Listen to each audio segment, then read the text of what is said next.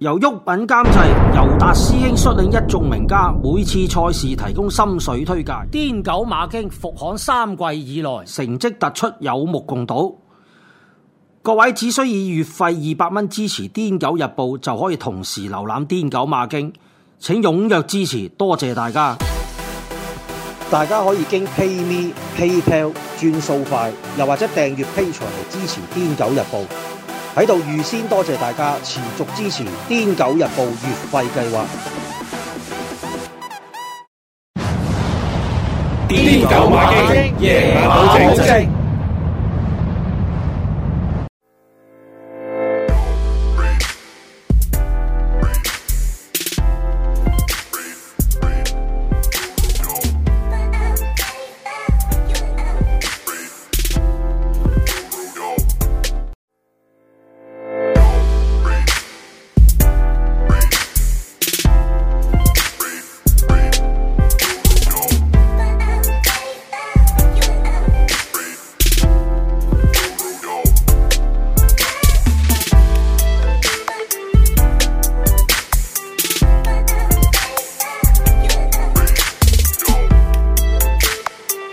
好，翻到嚟第二節嘅今朝有酒啦。咦，今日翻到嚟係啦轉咗個場，轉 setting 去個有吧入邊。 pop up bar 我哋終於有個係耶！唔使再咁樣好簡陋咁樣做 cocktail 啦。出聲啊！如果需要嘅話，過嚟過嚟過嚟。等你 講呢句，我都唔好意思開聲唔好意思開聲佢啊，真係好太勁啊喎。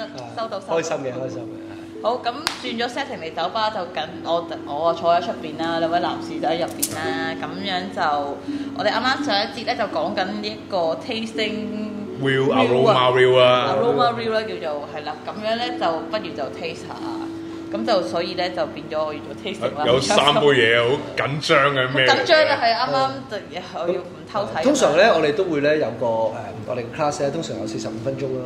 咁個四十五分鐘咧就會講少少關於誒有一 part 一 part 咧就係講一啲 gin 嘅 story 啦、history 啦、誒 background 啦。咁當然啦，講完之後咧就會講點解我哋會做 gin 酒啦，然後會分享少少點樣好簡單咁樣去 taste 下，因為其實好多人咧都會飲酒，但係好少去試酒。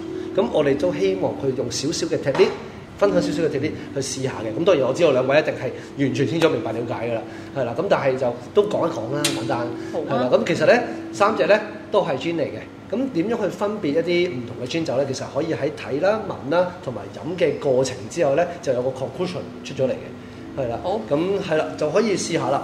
咁啦，幾多呢個 tasting wheel 上面除咗兩個 wheel 之後咧，中間其實有幾個位咧，即係一二三，就係俾你預咗你飲嘅次序啦。咁 common sense 咧 is a gift，所以我都要講一係飲先個杯你嘅，調翻轉都得講啊！係啦。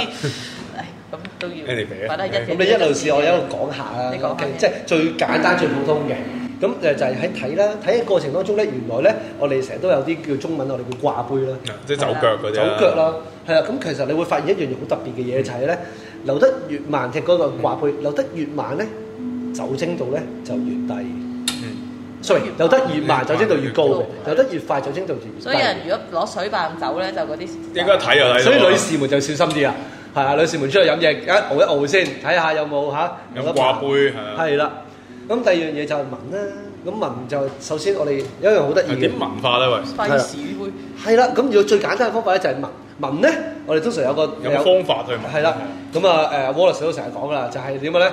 頭尾係啊，上上下啦係啦，上下頭尾咁就會知道啦。係啦，好似嗱我哋以前啱啱咁樣 Jesus 係就係嗰 Jesus 度如果 tasting。去畫個十字係啦好咁讀樣。讀個天主教嘅基督教學校就大上概下咁樣啦左右好似咁樣咁樣係係啦。啊咁但係如果你真係啱啱開始入門嗰時咧，其實最簡單一樣嘢咧就係攞去聞聞下有幾多種味道先。係啦，點樣去睇下幾多種味道咧？原來咧，我哋聞三次，如果你仲想聞繼續聞多一次嘅話咧，其實個味道係 over 啊三個種味道嘅。係啊，即係聞一、係二、三。如果你聞多個，誒仲想聞多一次咧，第其四實咧第四下咧啊，你就係會好自然咧。就會有多一種味道出嚟哦嘅，即係你先會越想聞聞越第四多下係咪啊係啦，如果你話聞咗三次都係個同一種味道或者幾種味道咧，你係唔會再聞第四次。哦，即係揾到啲，咦，自然覺得係好似單下啊下嘢。意識呢叫做係意識嘅，其係實然後咧，你第二個步驟係咩咧嗯？當你知道多咗多咗一次咧，你就問下分別係邊一種味道。咁有時你會覺得哦，有花香味係啊啦，有果香味啦，呢個就第二個 step 啦。就有幾多種？有邊一種？OK，哦，花香喎，果香喎，好，第三個 step 就係咩咧？乜嘢花，乜嘢果，就係呢度揾翻出嚟。咁呢個就係最普通啦，最簡單咁樣去試做。誒總結翻一嘢就係應該頭一個咧就係誒個數量先，係啦，係啦，係啦，係啦。咁然之後第二個咧就係誒佢係屬於邊一種啊邊一隻，即係好似係花香味啊，或者係誒果香味啊咁樣。之後最後一下咁就係好 detail 咁啊！誒、花誒、我見到係花，咁係乜花咧？咁就之後見可以喺到度果揾啦係乜果咧？係係啦啦，係啦係啦係啦。咁其實呢個就係最即係最嗯比較入門式啦，入門式啦。有有對比好好多。 我話你呢杯我死有啦！嗱，實不相瞞係喎啊咁，因為飲第一杯咧，大家可能。裝裝到佢哋講緊嘢咯，我個樣有啲慌，因為咧實不相瞞，我今日做完 wine tasting 先過嚟， 其實 wine 咧真係易聞好多嘅，所以我都死啦，係咪？我聞完 wine tasting 之 Strong 啲後，啊唔嘛係呢杯真係冇乜味咧，你你 Strong 啊啲放下嗱，一聞到呢杯真係有味，我冇我冇冇失去味覺，冇做冇費，係呢杯真係冇乜味。哇！咁啖啖熱水咁樣 其實你你啊我真係科一科，我以為自己死咯，我個飲哦，你聞呢個都係個特別之處嚟，嗰只嘅特別之處。呢個聞到係係嗰個真係冇乜味。係啦，咁然後之後咧飲到到飲咧，其實我哋最重要咧就係、都係揾翻啲味道出嚟。不過其實咧原來有一樣嘢好特別嘅喎，就係咧個 aftertaste 個 finishing 喺 white spirit 當中咧其實好少。嗯，white spirit 即係我哋叫白色即嘅。係冇色嗰模啲式透嘅明嗰烈啲酒啊，其實咧佢通常都係喺誒喺個頭頭香啊頭頭段咯，頭段咧尾段係比較少。咁如果喺 w a s t e 嗰度咧，就可以好簡單咁樣揾到出嚟。最緊要就係攝咗頭嗰段就我好想知易，我我想開會，喂呢支咩嚟？呢支有甩咁甩鐵嘅，但係掟落 去，唔得意。我覺得甩鐵我唔知喎，掟落但係喂呢支聞落去真係睇下先，睇嗱下，我其實我告誡過大家咧，其實。即係我呢我第二個啲，我鼻特別構造好明顯啦，嘅鼻其實塞都知咧飲係啦好明飲顯飲嘅飲烈酒咧就千祈唔好咁樣，好似我唔好大力咁咁落去，係啦，咁樣係我索先咁高， 係先唔死，如果唔係大家會毒親嘅，我應該係啊係佢咁就佢跟住打平咁樣問嘅，就唔好輕輕力索咁對但我啊真嘛係受唔到，因為或者咧，如果啱入門嗰時咧，你可以試下一個方式嘅，好得意嘅，就係咧再咁樣四十五度咁樣攞上去，一邊嘅鼻哥，第二邊嘅鼻哥，然後先好擺入去。因為你唔知入邊係咩嚟嘅，有時可能個烈酒個烈酒度可能去到五十幾六十度，哇！你有啲人知道好一大力索啊嚟到一嘢咁你就流鼻血㗎啦。或者 level 咯，係啊，即係咁樣。係啊咁樣但係咁樣做。咁呢個係可以咁樣用唔同嘅咩嚟方嘅式呢。杯我就飲晒佢呢杯咩嚟 試下咯，試下我都唔知。咁其實你好簡單咁樣分析到，咁其實喺個 tasting 當中咧，其實最主要咧就係睇啦、聞啦，同埋個 aftertaste 咁嘅味道。咁誒、嘅？呃嗱，我睇哋就好明顯呢杯係一杯我講我講講下我答案先啦，啊老嚟嚟師嚟。好，老師呢個我我我我 observe 到，我觀察到啦，呢一杯係個透明嘅酒嚟 㗎啦，而且 White spirit 一定係係，啦，肯定咁係唔。係咁都要講㗎嘛。咁跟住呢杯咧，嗱，你見到佢掛杯都幾掛杯，同埋都我第一次飲落口咧，就其實咪聞真係。唔好聞到有味，呢、個佢個味係好好好收埋，我可 Clean 能我諗嘅要滴兩滴水落去先有聞到個味。但係你見到佢掛杯都仲掛緊誒，其實因為斟出嚟咧，啱啱一開始攞三杯俾個時候咧，呢一杯係零零舍舍特別有有有有得掛杯掛得一滴滴掛晒喺度嘅，其實咁就代表咗佢近啲啦，係嘛？應該呢杯。啊酒精度高少少。係咯，同埋因為我飲落去都係係辣口嗰只 spice 都有嘅，試一試另啊外好本身 spice 都有，我試咗好多訂啦，你俾想哎我試試啊？下，唔你緊要啦。你斟俾，我佢斟我嘅斟。喎，你知咩嚟噶嘛？但係你估啦咁，唔係你你你你覺得我估唔估到啊？如果唔係大嗱大 brand 我識估，係啊，好多啩。試埋呢個你又知，呢個眯埋眼都知，啊呢個鼻濕都知啊！我哋比賽都知。真係鼻濕都知啊！呢啲啊真係。咁就好啦，咁啊好嗱呢開一心。杯係其實好一食飲飲落去係最卡式嘅味，唔係冇卡式嗰個真就味 得。好卡食嗰啲嘢。卡式嗰度飲到嘅味，唉咁香呢支。呢支咁誒好熟悉嘅味，就佢唔知。好，我試埋第三支先，我下水先。咁其實呢、個呢、個咁嘅 tasting 都係想即係俾人哋可以用嗅覺啦。嗱，大家可能唔知我飲到啲咩啦，我都形容一下先啦。啱啱呢一個啱啱講咗啦，就係我係咁索啦，都唔好索到有咩味啦，同埋都飲落去比較近同埋 spicy 啦，一般烈酒 gin 嘅味道啦，我就咁樣講。咁呢個一開咧，其實基本上就已經唔需要去到個鼻嗰度，其實去到好近已經聞到啲濃嘅味啦，同埋其實你見我聞咗幾次都好啦，啲味個香味已經好濃烈嘅，同埋飲落去係會呢、個係反而個口感會呃消竭啲啦，同埋即係會誒、滑滑身啲啦，比起呢一個嘅話，咁我食埋呢個啦。試下咯，呢個我未試。我要攞個 view 嚟噏下。嗱呢一個咧就聞落去咧就喺兩杯中間，即係聞到有味，咁但係又未去到話好或者好香咁樣，即係好濃烈嘅味啦。 In between 中間啊，未穿啲嘅呢個，如果 Nutty 啊咧第一 就第一就係甩甜啊，係咯，我 d 唔知有啲我特登真係堅 d 添 d 到佢真係好甩甜嘅，其實你試下直情唔怕近嘅話咧，喺度嚟到彈下彈下佢真係好甩甜，但係其實我想講竟竟然我未試過咁樣 d 呢杯嘢嘅，其實係咪？啱嘛？點會得閒咁樣 d 六支大佬？俾啊啲水你，俾啲水你。有有有，好撚你講咩你知？唔咁大鑊，係啊，哦咩嚟？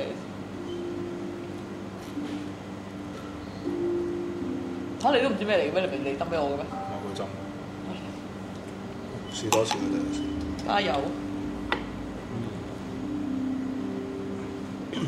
嗱咁樣咧，啱啱我飲完呢一支咧，其實反而雖咗呢啲聞落去適中啦，就係飲落去呢支 navy 啊先佢正多 navy 嚟嘅係嘛？呢個 navy 嚟噶嘛？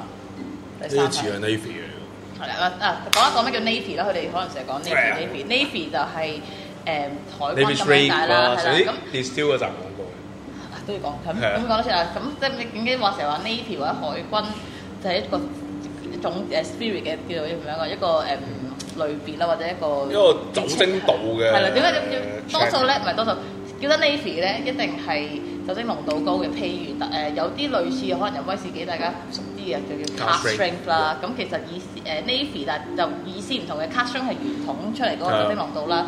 navy 雖然都係濃，但係因為咧點解要咁濃啊咧？因為當年誒打仗啦，或者行誒行船嘅時候咧，海軍出糧除咗出糧之外咧，就會出埋出酒咯唔係出錢嘅係啦，出啊酒酒都嘅係一部分嚟嘅。咁所以咧，咁如果你啲酒唔夠近，即係你啲錢。咁真係呃你咯，攞水溝咯，係冇錯，即嘛？係真係出糧出唔足咁樣嘅，所以咧 Navy 出得嗰啲一定係好近好拉近嘅，基本上可以咁 樣。所以就佢係啦，咁證 Navy 咧明其有實 strong， gin 同 rum 都多嘅，咁因為就誒睇下你其實其實都唔關事嘅，誒、呃我睇翻書講咧，其實睇下當年你嗰、個你架船行到去邊度，你做到邊度啊行到去邊度唔啊？係 rum 就嗰度 gin 㗎啦係嗰度買嗰度產緊生產緊啲咩？咁你哋攞啲乜嘢？所以呢個呢個都可以講分享下少少，好啊誒搞啊分享少少嘅。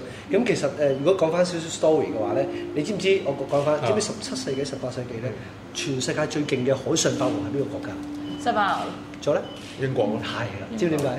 英國佬英國佬，因為英國佬打劫西班牙啲船啊嘛。因為佢哋政府，因為佢哋政十個府九。嗰拍牌俾海盜去打劫西班牙啲因船為咯。政府規定咗佢哋嘅船員一定要攞一啲 navy string 上船，知唔知點解？誒點解呢啊政府規定㗎，規管嘅，點規定管唔係唔係唔係嘅，所以先有 navy string。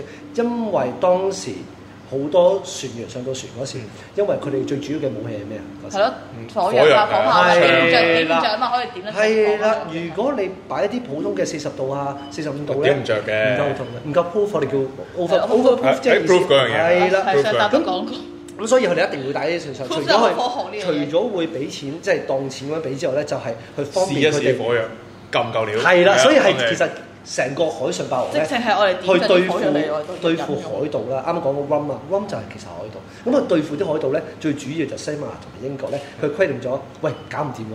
你啲炮彈成日都唔着，但係海盜就成日都着喎，因為佢成日一定有酒乜嘅，英就國佬扯係貓尾 rum 㗎酒嘛，啊。唔係嘅咩？佢自己又係冰啊，佢所以佢哋規定咗，點解佢規定咗我哋 navy strict？如果你知道嘅話咧，佢係會五十七至到五十六。一定要點啊係咧？一定嘅，咁就係其實係誒依依件事其實喺誒、我嗰時英國啊係了解過啦，就係、其實喺誒 Plymouth 嘅一笪地方，嗯普羅好啦，好普利茅夫，普利茅夫係啦，嗰、個地方原來嗰個酒廠咧，嗰酒廠咧專係貨即係做軍人 Y 呢啲，但係之後已經接整一間，佢剩一間披酒毛廠，就接係整啊嗰就係嗰間披毛，因為嗰、就個係接整咯就係嗰笪即係嗰地方，個海港嚟啊嘛。係係咯啦係，就係海軍上船嘅地方，所以係政府規定。你有冇啲披毛 fit 到冇？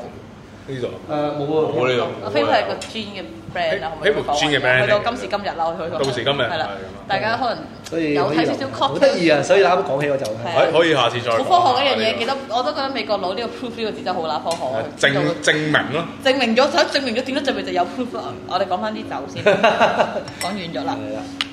開估啦，我要。好咁啊，第一隻啦，第一隻其實係一隻誒誒 ờ, London Dry 嚟嘅，不過特別之處係 cold Cold distill。 distill 啱啱頭先其實喺咪後都講過啦，咩叫 cold distill 即係冷蒸冷蒸餾咯啊如何冷蒸餾？點樣又冷又蒸餾？啊可唔可以講一講？誒、簡單嚟講咧，係一個用温度去將個酒精分離。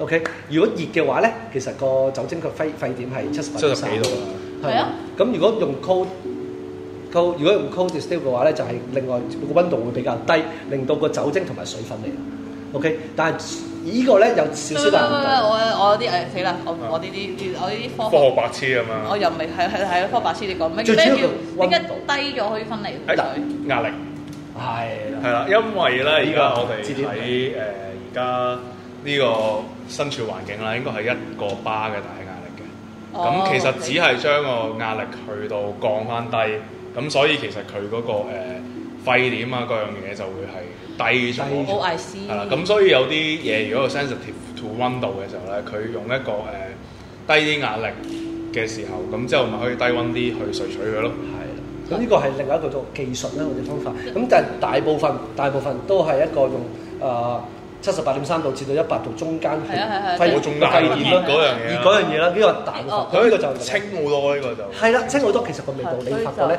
濕圖咯。冇乜味道，係好濕真係真好係少啦，比較有少。啲似 rapper 咯，我想問我住即姐係哦姐你話飲得太多彎咁樣，因為佢似 rapper 嗰個但係佢都方法但係飲落去都 spicy。係啦，咁呢個就係其中一個方式啦，咁所以我都俾大家去試下。嗱，我驚各位觀眾唔係好明，我講一講先。所謂壓力嘅問題，誒、大家可能有聽過，如果你譬如你喺誒、外太空，咁係無壓狀態咧，你一除咗個太空衣咧，你就會啲血會成日會滾咗，係 啦，啊會煲滾你個人。咁、個意思就因為你個冇壓狀態之下，你啲血就會你卅幾度啦啲血分你自己個子散開晒啦，簡單啲嚟講。咁呢一個其實都用同一個原理，咁就睇睇唔同嘅拆咗個壓力出嚟係將個壓將個壓力喺水同埋唔係酒精同埋佢嗰個原酒入邊，即係個嗰個 batch 入邊嗰啲嘢個壓力之間嗰個差距就控制住咁樣分開啲嘢。即係大氣壓力低啲咧，你個沸點啊佢有你嗰啲低少啲分子黐唔埋嘛，係你個係分咪你個沸點會低嘅。好理解。咁好呢一啲就係新新地同埋都好多 Bosley 都有段日子嘅，知啊嘅嘅日子。咁喺都大香港都開心啦，香港我香港好似我就之前有水貨多啦，而家就誒有恐咁都係想即係呢度會分享下啦，係啊啦，即係咁另外一隻咧，誒其實都啱啱講都講咗啦，外國呢係係啦，咁啊酒精度會比較高，其實最主要咧，其實你一熬一熬咧，你就會發覺咧，係佢刮佢嘅 licks 啦，我哋叫佢做酒 licks 啦，酒腳啦，係我哋有分開 licks 同埋 tears 嘅。一一到 next 嘅話咧，除咗個酒精度會高之外咧，其實入邊嘅材料咧都會多嘅。咁佢就會係油份咧，就即係個我哋叫做精油啊，或者嗰啲甘油成分咧就會多啲，咁就會流得慢少少。嗱，我唔知大家睇睇唔睇到啦睇啦，誒但係你眼嗱望我咗形容下翻而翻轉頭，但所謂 lex 或者 tia 其實呢個都誒。嗱你唔講，你唔講出嚟我都唔係好覺，但係即係我哋做得酒吧多就知。簡單啲，即係就算你譬如誒、最簡單啦，我哋倒飲細個出林寶堅尼嘅時候倒飲一啦，咁嗰個地嗰隻白蘭地杯嘅蛇嗰個點點之前都要熬下去嘅，咁嗰啲流落嚟咧係眼好似淚咁樣。買嗰啲係 l e x 嚟嘅 嘛，反而係係佢嗰啲係幼啲嘅，即係佢啲絲絲係細啲，好似女人絲襪咁樣咧，瘦幼啲嘅，咁呢叫 l e x 我我覺得咁樣咯。但係嗱呢一個咧就見到係一點點點點嘅嗰啲叫 tears 啦，即係眼淚一滴滴啊。咁就係呢個掛杯個狀態嘅哦分別，係啦、即係魚網絲襪同埋格仔絲襪啊。咁嘅講到。唔係，即係呢個係你見到係細好多，你見到佢慢慢流落嚟嗰啲，誒係咯，買杯都辛苦啲，呢、個買滴滴杯喺上高咯，同埋好我誒覺誒得水滴滴啦，咁哦 tears 咧其實有另外一個個意思啊，譬如好似水咁啦，水就一定係 tears 係嘅啊，你會見到咧係啊嗱，呢個就係 tears 啦。 O K，啊，轉落呢個就 tears 啦，入邊冇嘢嘅，冇成分嘅，冇酒精嘅，就會一扎咁樣走落嚟。係如果係有酒精嘅話咧，你會發覺咧，轉咧好似掛咗喺度啦，係嘛我去掛咗喺你度最啦頂嗰個圈，又就一頂條一條一條一條咁樣落嚟。咁呢個就係其實佢哋啱啱或者你哋講嘅可能就滴黐咗啲嘢啦，嗰啲都可以係叫做 tears。咁呢個就係可以睇到啲咩咧？就喺睇嘅過程當中睇下個酒精度幾高，係啦，同埋入邊嘅成分究竟均唔均衡同平唔平你知呢條幾多？咁呢個就五啊七度。係啊，所以我基本上掛晒喺度。掛就一定係掛啦。係啦，呢啲我呢支幾多年？ 57。另外支咧，四十七四、十啊，四十七，七，呢兩隻都其實個酒精度幾高。所以打仗呢兩支。咁誒誒都分享多少少啦。誒、有之前阿 Wallace 都有講過就係、其實咧你會發覺咧氈酒咧個酒精嘅度數咧都會比平時嘅 spirit 多。嗯係浮動啲同埋啊都係少。就多咗佢點解咧好 fluctuate 係啊，點解咧？其實因為佢嘅入邊嘅材料係成分比其他多，因為佢好多嘅複雜啲啦複雜啲 herb 同埋 spices 啦，咁所以咧佢哋嘅油份都會比較多啲。咁樣 好，最後噔噔噔噔，仲有呢個咩嚟嘅咧？啊係呢個當然係白事啦。係咁其實誒誒都其實都會好明唔顯。係即都幾 distinct 嘅啫，都幾 distinct 嘅好真識係。搶香味。咁呢個都開心啊！對做酒嘅人好開心啊，因為其實我哋做酒都係想人哋好容易咁樣一嘢去就係啦記得開無論你中唔中意都好，呢個都係做酒嘅一個開心事，就係你會哦呢只係呢只啦，即係呢只哦呢只係肯定呢只，無論你中唔中意都好，咁起碼會人哋會好 iconic 會知我道喺呢一節完之前咧，我都要講，除咗隻酒本身質素高啦，即係始終呢個係 craft gin 啦，叫做唔係一般嘅 London dry 啦。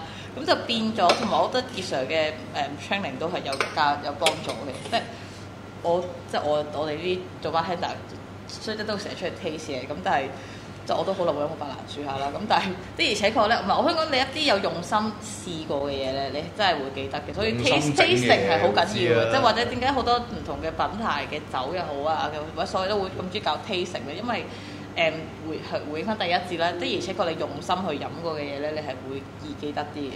反而有啲可能你日日係咁對係咁對係咁對，譬如黑牌咁樣都好啦，你真係你冇 taste 過黑牌嘅，即係未必會噏得出嗯黑 short 啫嘛，嗯係啦，所以咧，我覺得誒、tasting 係係對一個 product 嚟講，無論你特別你中意飲嘅嘢啦，或者你中意唔好話飲嘢啦，中意一個人都好，中意一個地方都好，你都會好好去哎欣賞下欣賞下、諗下係咩嚟，係分析下係咩嚟。所以我覺得呢、一個好好觀察同埋欣賞下自己身邊中意嘅嘢咧，係好緊要嘅。咁呢個就係 tasting 學教會我哋嘅嘢啦。好，我哋下一節再翻嚟就終於到戲肉啦，講極都未到啊！